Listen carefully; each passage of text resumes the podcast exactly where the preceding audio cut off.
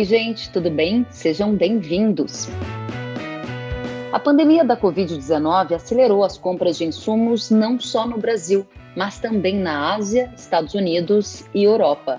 Isso é o que nos conta o CEO da Bayer América Latina, Rodrigo Santos, neste episódio. Santos afirma que as 20 unidades de produção da gigante alemã no Brasil não interromperam os trabalhos, mas há atenção especial neste momento para a logística de chegada de insumos nos portos e distribuição no país. Segundo ele, é difícil prever o que vai acontecer e, por isso, toda a atenção está redobrada. E há um comitê de crise monitorando o tema todos os dias. No bate-papo, você vai saber qual será o futuro do agronegócio na visão do líder da companhia, quais os planos de investimento e as novas tecnologias que estão no radar. Este episódio foi gravado no dia 2 de junho de 2020, uma live transmitida via Instagram. Compartilhe o conteúdo pelas redes sociais e para outras atualizações siga kellen.severo no Instagram.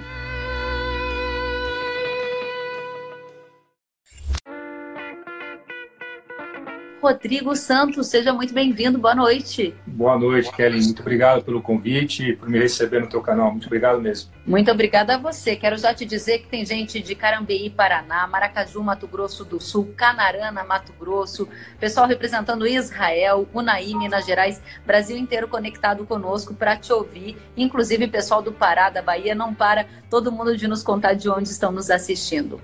Rodrigo, para começar, quero saber qual é o agro dos próximos 20 anos, o que você está enxergando de desafios e oportunidades?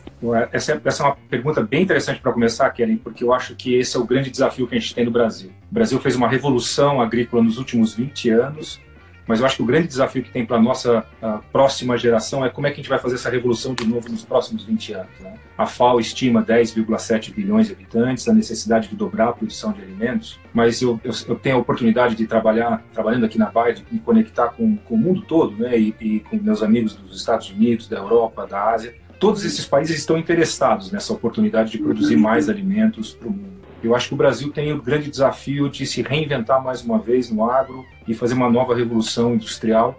E eu acho que tem dois temas fundamentais que vão fazer parte do nosso dia a dia, que é a transformação digital e a sustentabilidade nesses próximos 20 anos. Está dizendo que o agro brasileiro precisa se reinventar para ter o protagonismo que tem hoje nas próximas décadas. O que nos trouxe até aqui, do ponto de vista de qualidades do agro brasileiro, mas que outras qualidades nós vamos ter para estarmos competitivos nessas próximas décadas? É, o Brasil, ao longo dos últimos 20 anos, fez uma revolução baseada em ciência, em tecnologia e inovação. Os agricultores brasileiros sempre foram grandes empreendedores que uhum. utilizavam inovação e tecnologia no seu dia a dia. Se a gente pensar que a produção agrícola cresceu mais de 240% ao longo dos últimos 20 anos, com a área aumentando 30%, é evidente que a gente teve um grande ganho de produtividade. É algo acima de 3% ao ano ao longo de 20 anos. Nenhum setor do Brasil, outro setor que não seja o setor agrícola, teve essa, essa revolução. Essa foi uma marca ao longo dos últimos 20 anos. Ciência inovação fazendo uma revolução junto com os agricultores no Brasil, em todos os setores, né? desde o setor de maquinários, de insumos, uh, de uh, pesquisa e extensão, em todos os setores. E eu acho que os próximos 20 anos, quando a gente pensa na agricultura nos próximos 20 anos, esses dois elementos novos, né, de você ter a transformação digital que estão acontecendo nos outros setores, também acontecendo no agro, né, utilizando inteligência artificial, ciência de dados para continuar solucionar a questão de aumentar a produção, ao mesmo tempo conservar e preservar, que é a questão da sustentabilidade também. Então, acho que esses são os dois novos elementos que nós vamos ter que carregar e, e talvez colocar o Brasil de novo na pauta mundial uh, daqui para frente. Super relevante. Então, olha que bacana, a gente já começou trazendo um assunto que é altamente relevante, que é entender qual é o agro do futuro e qual é a trajetória, quais são os caminhos que a gente vai precisar percorrer para chegar de uma forma competitiva daqui a 20 anos. Aí o Rodrigo já nos disse que o que trouxe o agro do Brasil para esse protagonismo atual foi ciência, tecnologia e produtividade que ficou ao redor de 3% ao ano, uma das maiores já vista em outros setores, na comparação com outros setores de outros países. Né? Aí o Rodrigo adicionou: para o futuro, vamos precisar da transformação digital e da sustentabilidade. Nós estamos preparados, somos sustentáveis, comunicamos a nossa sustentabilidade e já estamos participando da transformação digital? É, é uma boa, é uma boa colocação, que na verdade a gente vive essa dicotomia. Né? O Brasil hoje ele tem a agricultura mais sustentável no mundo. Né? Quando você tem o Brasil hoje utilizando plantio direto, como utiliza, os agricultores utilizando mais de 90% das suas áreas com plantio direto, quando você tem que 66% do nosso território são florestas e reservas permanentes, né? utilizamos 7,8% do nosso território com agricultura. Só para dar um dado que eu acho interessante, os principais países europeus eles utilizam entre 55 a 60% do território com agricultura. O Brasil usa 7,8% do território. Agora, ao mesmo tempo que a gente faz uma agricultura sustentável, com a utilização de muita tecnologia, com aumento de produtividade, de fato, um ponto que você tocou é muito relevante. A nossa comunicação, como nós somos percebidos no mundo, é um grande desafio que nós temos. Né? A nossa capacidade de se comunicar foi muito mal feita ao longo dos últimos anos. E a percepção que existe hoje não é essa, dessa agricultura que é a agricultura real, sustentável brasileira. Então nós temos um grande desafio de comunicar. Acho até, uh, conectando esses pontos, acho que a transformação digital acho que inclusive vai nos ajudar com isso. Né? A transformação digital que está acontecendo na agricultura acontece em todos os outros setores. E é muito mais fácil você conectar com a sociedade aqui de São Paulo ou do Rio de Janeiro, quando você traz a agricultura digital, quando você conecta com as diferentes gerações, para poder falar um pouco mais da agricultura, para explicar e contar com empatia, entendendo a preocupação do outro lado, mas contar um pouco da nossa história, do que nós fazemos aqui no dia a dia no Brasil e dessa agricultura que é tão relevante para a economia, para a sociedade. E, sem dúvida, então, nós somos uma agricultura muito sustentável, precisamos comunicar muito melhor nisso. Acho que existe uma grande outra grande oportunidade que vai surgir nos próximos 20 anos, que é o mercado de carbono. Acho que o mercado de carbono é o grande mercado, é o novo petróleo que se diz uh, no mundo.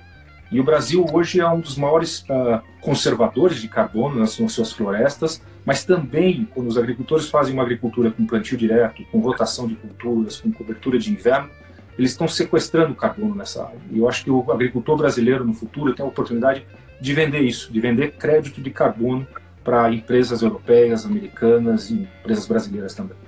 Muito bom. Então, nós acabamos de ouvir o Rodrigo trazendo alguns pontos super relevantes sobre o que vai levar o agro para um cenário de competitividade no futuro. Mas o Rodrigo também nos disse que, ao conversar com outros gestores da Bayer ao redor do mundo, você representa toda a América Latina, ou seja, tem um grande guarda-chuva aí sob seu comando. E você disse também que tem muita gente brigando para abastecer esse mundão aí que está demandando alimentos. Que o Brasil tem protagonismo, mas tem vários concorrentes querendo abocanhar essa fatia de mercado. E disse ainda que somos sustentáveis, mas que não somos percebidos como tais. Ou seja, sabemos que fazemos, mas não comunicamos que fazemos. Isso é um risco para o agro brasileiro? Em qual medida, em quanto tempo, na sua avaliação? De fato, é um risco. Deixa eu começar por essa última parte, né? Poderia se transformar na grande oportunidade. Se você imaginar, eu tive a oportunidade de trabalhar na Europa pela, pela, pela Bayer e, e quando você compara a agricultura brasileira com plantio direto, com a, o nível de tecnologia que se utiliza na agricultura, é evidente que a agricultura brasileira, na sua, dentro da, da fazenda, é uma das agriculturas mais tecnificadas do mundo, sem dúvida. Então, nós temos uma oportunidade de claramente comunicar para o mundo como o Brasil faz uma agricultura sustentável, como aqueles consumidores que estão preocupados com a sustentabilidade, a melhor fonte de alimentos para eles no mundo é no Brasil. Né? Inclusive, imagina amanhã o Brasil vendendo crédito de carbono na agricultura, contribuindo para mitigar as mudanças climáticas. Esse é uma grande oportunidade, mas nós temos um desafio de comunicação muito significativo aí.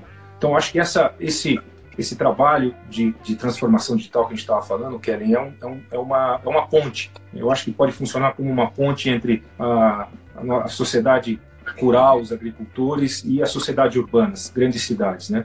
Acho que a gente pode se conectar, dar transparência daquilo que nós fazemos, da visibilidade que nós fazemos.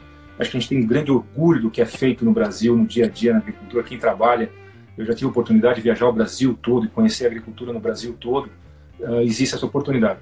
E aquele outro elemento que você trouxe é muito importante. Eu, eu, vejo as discussões internas, eu vejo a agricultura americana buscando crescer, se desenvolver para capturar essa oportunidade de maior produção de alimentos. Eu vejo isso acontecendo na Europa, eu vejo acontecendo isso na Ásia. Então essa oportunidade ela não vai ser dada ao Brasil assim e, e a gente não vai ter que fazer por merecer. Por isso que como o Brasil se tornou o grande polo de agricultura tropical no mundo ao longo dos últimos 20 anos, eu acho que o Brasil precisava se transformar no grande exemplo de agricultura digital sustentável para o mundo nos próximos 20 anos. E como a Bayer está posicionada nesse sentido para colaborar com uma comunicação mais eficiente para o agronegócio do Brasil, visto que você mesmo disse que acredita que o Brasil é sustentável, porém não comunica que seja é, sustentável? É, e esse é um trabalho que tem que ser feito de um esforço conjunto muito grande. Uh, hoje existe uma polarização muito grande e talvez a gente não consiga transmitir. Eu vou dar um exemplo bem prático que a gente fez esse, esse último ano, Kelly. A gente trouxe para o Brasil um evento que era feito anualmente na Europa, que era reunir um grupo grande de influenciadores jovens, milênios, uh, que, que se reuniam uma vez por ano de mais de 30 países. Nós trouxemos aqui para o Brasil. Uh, a gente levou esse evento para Brasília, visitamos a SLC, uh, próximo de Brasília, para mostrar para esses jovens, grandes uh, comunicadores, influenciadores nas mídias sociais, o que era a agricultura brasileira. Né? E, e muitos europeus, muitos asiáticos, uh, africanos, uhum. da, das Américas. E foi impressionante. Eu tive com esses 150 jovens e era impressionante quando eles conheciam a realidade da agricultura brasileira, né? Quando eles foram numa, numa, numa lavoura de soja na SLC e viram um plantio direto como era feito, viram perfil de solo, é impressionante. Todos eles se impressionaram e voltavam com uma imagem um, muito diferente do que era. Nós tínhamos planejado para agora uh, trazer um grupo grande de jornalistas europeus para o Brasil. Infelizmente, a crise não permitiu. Mas é um plano que a gente tem para o ano que vem. É evidente que a gente vai fazer um trabalho muito forte. A Bayer está muito comprometida em fazer isso, mas esse é um esforço coletivo e é um esforço ao longo dos próximos anos. É o tipo do exemplo de que a gente vai precisar fazer um esforço ano após ano. Eu sei que a, a ministra Teresa Cristina faz um esforço muito grande nisso daí. Uhum. Uh, então, continua esse trabalho de buscar essa comunicação constante. E com empatia, eu acho que tem um elemento muito importante. Eu, eu, eu tive a oportunidade de ver uma agricultora, eh, uma, uhum. uma agricultora, um dia participando de um debate, onde um, uma pessoa que não conhece o agro, do, do, da, do mundo urbano, perguntou para ela como era produzido o alimento. E ela usou de uma uma postura muito empática de dizer, olha, eu como mãe dos meus filhos, uh, agricultora, tenho uma preocupação com a qualidade dos alimentos tanto quanto você. Uhum. Deixa eu te contar o que a gente faz aqui na agricultura, como a gente faz, como a gente produz. Eu acho que essa empatia conecta com a sociedade urbana. Eu tenho feito isso aqui em São Paulo em muitas das participações que eu tive e, e é importante a gente trazer essa conexão quero colocar a nossa audiência junto nesse bate-papo. Você disse que essa comunicação do agro, essa aproximação do urbano com o rural, passa também pela transformação digital e mencionou os influenciadores digitais. Nós estamos aqui com a Gabriela Níquel, que é uma influenciadora digital também, produtora rural do Rio Grande do Sul, e ela pergunta, Rodrigo, você está mantendo as trips para o México e o resto da América Latina com essa situação toda? Justamente a Gabriela perguntando desse intercâmbio, né? Como que vocês estão fazendo isso neste momento, Acho que, Gabriela, acho que a gente aprendeu, como todos os outros, como Uh, essas ferramentas digitais hoje são possíveis conectar todo mundo. Hoje de manhã eu tive uma oportunidade que foi única. A gente teria um evento na Baia que acontece a cada dois anos, que é um evento de encontro de todos os pesquisadores do mundo. São 4 mil pesquisadores cientistas que trabalham focados no desenvolvimento de novas tecnologias na agricultura. Uhum. Eu tive o prazer de, de, de, participar com eles hoje. Então, hoje de manhã, eu estava num evento conectado com 4 mil pesquisadores do mundo todo, alguns de manhã, como eu estava aqui no Brasil, alguns à noite em Singapura ou na Ásia. E é isso que a gente tem feito, as reuniões com o México, com a Argentina, com, com a região da Colômbia, sem dúvida tem sido tudo digital. Estou uh, aqui em casa e tem sido home office para a gente também. Uh, ansioso de voltar a visitar o campo, os agricultores, mas também entendendo que essa, que essa, que essa experiência que a gente está tendo, acho que vai mudar muito também a forma como a gente trabalha. Eu acho que a experiência digital que a gente está tendo vai ser uma coisa que vai ser mantida para o futuro, imagino.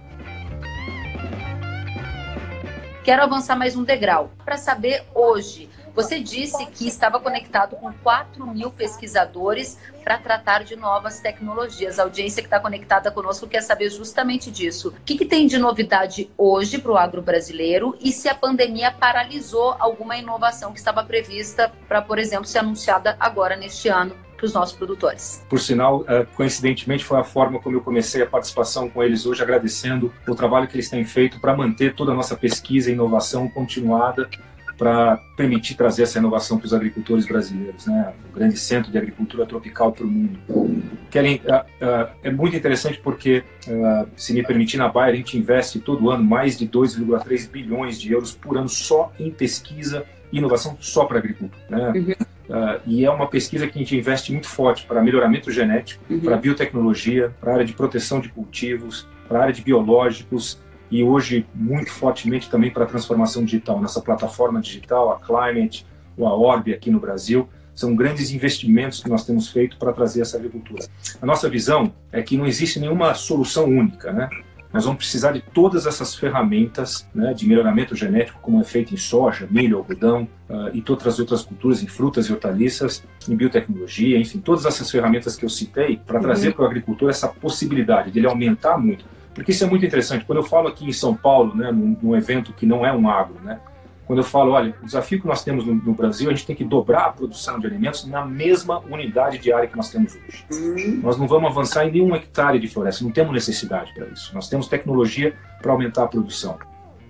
E eu falo para eles que isso é baseado em ciência, em inovação, em tecnologia. Então a gente vai precisar de todas essas ferramentas. E digo mais, eu acho que eu preciso fazer esse destaque que é muito importante. A inovação no agro é tão relevante, Kelly, que Nenhuma empresa, muito a Bayer, qualquer empresa, nenhuma é capaz de trazer toda essa inovação para o agro. Né? No Brasil, hoje, a gente tem mais de 1.200 agtechs, startups focadas no agro. Você tem empresas uh, como uh, empresas que antigamente não trabalhavam tanto no agro, que hoje investem no agro, como Microsoft, IBM, Intel, essas empresas também estão investindo no agro. Isso é muito bem-vindo. O agro quer receber todo esse investimento, toda essa inovação, porque precisa. Então, essa equação de inovação e de ciência para os próximos anos é uma, equação colaborativa e múltipla, que vai acontecer por empresas, pelo setor público, por universidades, por pequenas empresas, por startups, por grandes empresas. Eu acho que essa é a grande democracia também na transformação digital. Muito bem. Agora, nessa aproximação que vocês têm com o pessoal do agro, me diga o que o campo está pedindo para a Bayer? Para investir mais no quê? Em novas tecnologias de sementes, em novos produtos mais eficientes para lidar, por exemplo, com pragas? Qual é a maior demanda que vem do campo e se essa demanda acaba também norteando as decisões de vocês enquanto companhia mundial? Você sabe, Karen, que essa pergunta é interessante porque eu tive a oportunidade de trazer no ano passado o CEO uh, ah, global da Bayer uhum. uh, aqui no Brasil. A gente teve com um grupo de agricultores e a gente foi para Petrolina, em Pernambuco, com esse grupo de grandes agricultores. E é muito interessante porque essa pergunta ele fez: né, o que a gente pode fazer mais pelo Brasil? E, pelo incrível que possa parecer, um dos principais elementos, tínhamos agricultores do Mato Grosso, de Goiás, do Paraná, né, do Rio Grande do Sul nessa reunião. Uma das coisas que eles mais uh, trouxeram na discussão é nos ajude a mostrar o que é o agro de verdade do Brasil para o mundo. Né? Acho que esse é um dos elementos que foi muito marcante. Evidente que nós discutimos sobre inovação, sobre tecnologia para soja, para milho, né, como você traz a nova geração de, de soja que nós estamos trazendo no Brasil agora nos próximos anos, as novas gerações de biotecnologia para milho também que nós estamos trabalhando. Evidente que isso era uma pauta, mas também tinha uma, uma discussão grande de como a gente pode, uh, como a PAI pode ajudar né, a comunicar mais sobre o agro Brasil para o mundo afora. Muito legal. A Catarina Pires está dizendo aqui: colaboração, inovação e sustentabilidade. Assim avançamos no agro. Muito obrigada, Catarina, pelos comentários e de toda a audiência que está conosco. Agora, nesse momento, Rodrigo, diga para gente qual é a situação do Brasil do ponto de vista da logística. Estamos com os portos funcionando normalmente, os produtos químicos que são importados, que estamos aí na necessidade para a próxima safra 2021 estão chegando com normalidade e mais, a entrega nas fazendas, seja de sementes, seja de químicos, está operando com normalidade ou tem alguma ruptura nessa cadeia? Nós temos, Kelly, na América Latina, 20 ah, unidades de produção né, de sementes, de soja, milho, frutas, hortaliças ou de defensivos agrícolas. O que eu posso te dizer é que hoje, sim, nós estamos operando em todos esses 20 sites na América Latina para assegurar que nessa próxima safra que está por vir, o agricultor possa ter a sua semente, o seu defensivo para fazer uma nova safra tão importante para o Brasil. Uhum. Então, até agora, até o momento, sim, nós estamos operando, evidentemente, todas as operações com segurança, com distanciamento, com uma série de controles, limitado os turnos e tudo mais. Uh, mas eu acho que é uma área de atenção. Eu, eu, eu, tenho que dizer que, de uma maneira muito realista, a gente tem feito acompanhamento diário da situação. Uhum. E como é essa, essa pandemia é difícil de prever o que vai acontecer nas próximas semanas e meses, é um cuidado que a gente está tendo. A gente tem um comitê de crise que trabalha praticamente diariamente para assegurar que a gente possa manter essa operação o fato de nós estarmos num setor tão essencial, né? eu, eu tive a oportunidade de ontem ir no supermercado aqui em São Paulo pô, e, e, ver a disponibilidade de alimentos que a gente está conseguindo manter para toda a população é, é fundamental, é, é, vital. Acho que é incrível poder ver isso. E é isso que a gente quer continuar a fazer e continuar a contribuir. Evidentemente que a Bayer tem uma, uma humildade de poder contribuir com o agro nesse, nesse caminho tão importante. Super relevante isso que você disse, porque eu passei por uma experiência muito semelhante. No fim de semana estive no supermercado e o consumidor que estava na minha frente para passar as compras era uma pessoa aparentemente muito saudável, porque no carrinho dele estava maçã, banana, alface, tudo que era tipo de legume, de verdura. E eu fiquei impressionada com a diversidade de produtos que está à disposição do consumidor em plena pandemia. Isso é uma questão de comunicação que o agro poderia ser mais eficiente. Estamos aqui falando de temas às vezes adjacentes porque estamos de barriga cheia. Não faltou alimento na mesa de ninguém. Esse também é um fator que a gente precisava comunicar melhor, né? A nossa eficiência no abastecimento. Não, sem dúvida. Eu acho que o agro tem feito um trabalho diário, né? Ah, de, do Mato Grosso para o Maranhão, para o Rio Grande do Sul, uhum. Paraná. Esse trabalho diário que é para não permitir que essa crise de saúde e essa crise econômica virasse uma crise de alimentação, que aí seria uma uhum. catástrofe, né? Então, felizmente, eu posso dizer que eu, ah, nós todos, acho que trabalhamos nesse setor, tem um grande orgulho de poder participar disso. Evidente que a gente não passa imune por, esse, por essa crise, né? Você tem o uhum. setor de cana, você tem o setor do algodão, você tem o mercado de flores, né, o, mercado, o setor de flores impactado. Evidente que o agro também é impactado, mas felizmente a gente está conseguindo manter a cadeia uh, funcionando muito bem. Muito bem, aí agora eu quero retomar, feito esse nosso parêntese sobre o abastecimento que está garantido aqui no país, você me dizia que há uma área de atenção sobre logística, que a pandemia é difícil de prever, ou seja, vocês estão com um comitê de crise para avaliar detalhadamente a entrada dos insumos, a distribuição nas cadeias agropecuárias e me disse ainda que estão operando com turnos limitados. A operação da Bayer no Brasil foi impactada por caso de Covid entre funcionários? Isso de alguma maneira pode ter um efeito colateral para o público do agronegócio lá no campo? Até agora, não, Keren. Infelizmente, em todos os nossos sites, a gente tem a a felicidade de dizer que a gente conseguiu manter as operações e não ter casos hoje uh, presentes. Né? Então a gente está monitorando isso diariamente. É evidente que em todos os nossos sites, para entrar nos sites, tem a medição de temperatura, tem a conversa sobre uh, se tem algum, algum uh, como você se portou nos últimos dias, tem o distanciamento social. Nos refeitórios, por exemplo, tive a oportunidade de, de, presenciar isso no refeitório. A gente tem mesas individuais agora para que a gente tenha o distanciamento. Você tem, quando eu falo dos turnos, né, você faz o espaçamento da, dos turnos. Então, mantendo sempre, sempre a operação, a gente conseguiu manter a operação, mas com muito cuidado, né, com muita atenção. Uh, por exemplo, as pessoas de risco, né, com mais idade ou com algum antecedente de saúde, também estão trabalhando home office, mesmo que seja nas nossas operações de produção toda a nossa área administrativa está trabalhando de casa. Então é evidente que o cuidado que a gente está tendo é muito grande para a gente manter a operação. A gente não pode permitir que isso se rompa. Então, felizmente, até agora, a gente tem conseguido fazer isso sim. Muito bem. Então, estão operando com turnos limitados, mas não houve paralisação das atividades nas unidades. Outro aspecto para a gente saber do efeito da pandemia no agro é da antecipação de compras. Como é que está o Brasil hoje e se esse é um case do Brasil e outras unidades no mundo, se você teve contato, estão também antecipando a tomada de decisão para diminuir eventualmente um risco nesse cenário tão imprevisível de pandemia. Eu tive a oportunidade há algumas semanas atrás querem participar de uma, uma, uma, conferência global e foi muito interessante porque eu ouvi exatamente o que você acabou de falar do meu colega de Singapura uh, relatando sobre a situação da Ásia. Ele estava dizendo, olha, os agricultores estão antecipando a aquisição de insumos. Uh, ouvi isso do meu colega que estava na Suíça falando da, da região da Europa.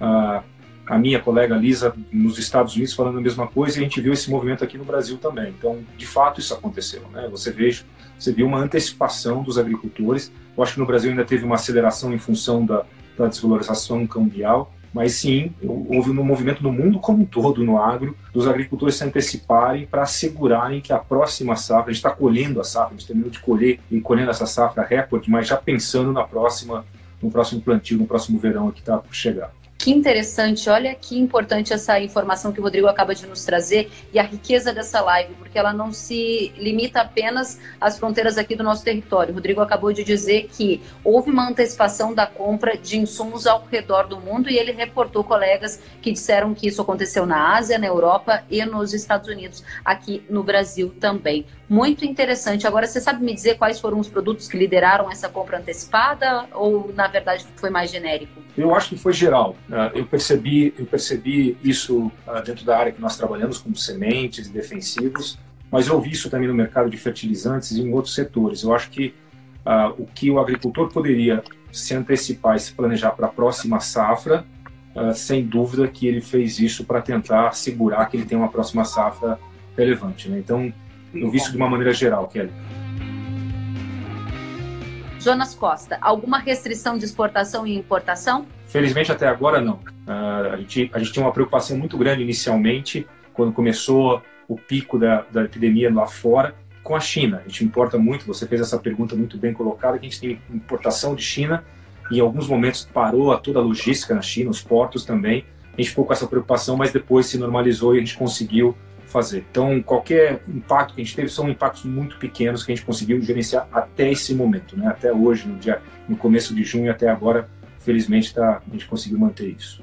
O Anfineto pergunta: como agricultor, existe muita preocupação com o clima? Existe alguma tecnologia em desenvolvimento que a Bayer está pensando em algo nesta linha? Sim, a gente, a gente trabalha com alguns, algum desenvolvimento de, de tecnologias, com biotecnologia, com algumas parcerias. A gente tem uma parceria grande, por exemplo, na África, com a Fundação Bill Gates para desenvolvimento de milho tolerante à seca.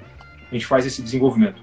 Acho que, acho que o manejo que o Brasil faz é muito interessante isso. Eu estive no Rio Grande do Sul, que foi um, um estado afetado, e é impressionante quando você vê uh, agricultores fazendo tecnologia de plantio direto, de altíssima tecnologia, com rotação de culturas, com cobertura de inverno, como eles conseguiram manter mais estável a produtividade, evidente que impactado também pela seca, mas eles conseguiram.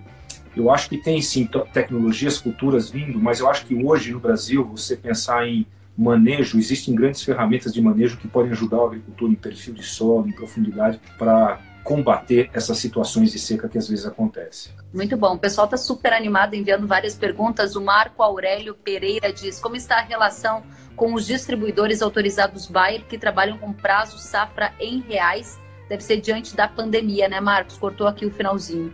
É, a gente tem no, a, gente, a Bayer trabalha no Brasil como um todo, com distribuidores no Brasil todos, cooperativas.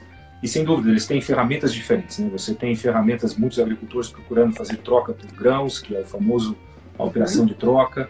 Você tem agricultores que estão financiando em reais em alguns lugares. Isso depende muito da modalidade que o agricultor se, se trabalha. Né? Alguns agricultores fizeram uh, vendas antecipadas em dólar, alguns agricultores fizeram em reais e eles buscam isso. Existem diferentes formas de financiamento disponíveis pelos distribuidores e cooperativas no Brasil como um todo. Rodrigo, eu vou combinar uma coisa com você aqui. Tem centenas de perguntas da nossa espera. Então eu vou combinar com você da gente fazer uma próxima rodada só de perguntas e respostas para nossa audiência que quer saber de tecnologia, de clima, de eliminação de pragas. Então, nesse momento, quero saber se a gente pode repetir para numa próxima rodada fazer esse bate-bola com a nossa audiência. Ah, lógico sim. Obrigado pela, pela, pela, pela oportunidade, Karen. Na verdade, é isso que a gente estava falando. Eu estou aqui de casa, fazendo essa live, é um bate-papo com alguém que conhece muito o agro, que, é, que você conhece super bem o agro, então é, é mais um bate-papo super interessante, fico à disposição de fazer, sem dúvida. Legal. E eu queria então aproveitar esses nossos minutinhos finais para que você deixe o seu recado. Onde está o foco da atenção do Rodrigo Santos, CEO da Bayer América Latina, tanto no agro quanto o Rodrigo enquanto indivíduo que é tocado por todas essas alterações do cenário econômico, social do mundo. Qual é o foco do seu olhar que você quer dividir com a nossa audiência, sua mensagem final? Obrigado pela oportunidade, queremos de novo. Eu quero dizer que é o seguinte, eu tenho um grande prazer, tem vários dos meus colegas que estão aqui na live, de trabalhar com uh, pessoas incríveis na Bayer, que trabalham diariamente pensando no agro, né? A gente tem uma visão que é bastante ambiciosa, mas que a gente gosta de ter porque a gente persegue ela, que é uma visão que é saúde para todos e fome para ninguém. Então, essa é uma, é uma visão que nós temos que a gente trabalha diariamente, de manhã, à tarde e à noite, pensando no agro brasileiro e como poder ajudar e contribuir com o agro brasileiro. Então, é um prazer dividir isso com todo mundo. E, e muito dessa agenda que eu disse para vocês, né, que transformação digital, sustentabilidade, trazer a agricultura brasileira, se conectar a agricultura brasileira com o mundo, sem dúvida nenhuma, é uma grande ferramenta. E do ponto de vista pessoal, se você me permitir, eu acho que tem uma oportunidade também para dividir com todos que estão nos ouvindo, que é a importância uh, do respeito, da, da, colaboração, das pessoas trabalharem com. A gente tem visto, uh, infelizmente, cenas difíceis de racismo ou de intolerância e muitas vezes confundindo teu partido com a tua opinião, enfim, eu só espero que a gente possa parar para refletir um pouco e, e, voltar a ter um pouco mais de como sociedade como todo, né? De respeito, uh, de ser colaborativo, ter carinho pelas pessoas, ser gentil. Eu sei que isso pode parecer simples, mas eu acho que faz uma diferença muito grande. Eu acho que o amor e o respeito tem que ser o mais relevante. A gente precisa pensar sempre e incluir, pensar na diversidade de pessoas, né? independente de posições políticas, ideológicas. Eu acho que isso é fundamental. Então, acho que é um bom dia para todo mundo refletir e, e, e, pensar em como a gente pode tornar essa sociedade uma sociedade mais inclusiva, uh, uma cidade com mais respeito, que todos possam fazer diferença. Muito bacana. Eu quero só aqui chamar a sua atenção que são vários os aplausos, os elogios. Fabi Dias disse sensacional. Temos aqui o Vanderlei dizendo boa, Léo Bragança perfeito e tem muita gente aqui dizendo que show, Rodrigo, inclusão, respeito, cooperação, saúde para todos e fome para ninguém. Muito obrigada pelo seu tempo, pelo um bate-papo de alta qualidade e eu tenho certeza que essa mensagem vai chegar cada vez mais longe para a gente fazer o agro do Brasil um agro ainda mais potente e que se comunique cada vez melhor. Obrigada pelo seu trabalho, obrigada pela oportunidade e a gente fica à disposição para novas rodadas de bate-papo com a nossa audiência. Obrigado, Kelly. Obrigado a todos que participaram. E Kelly, mais uma vez, muito obrigado. Você tem conectado a nós uh, com toda a sociedade, o agro com a sociedade. Então, obrigado uh, pelo teu trabalho também. E obrigado a todos que participaram no, nessa noite. Obrigado mesmo. Boa noite.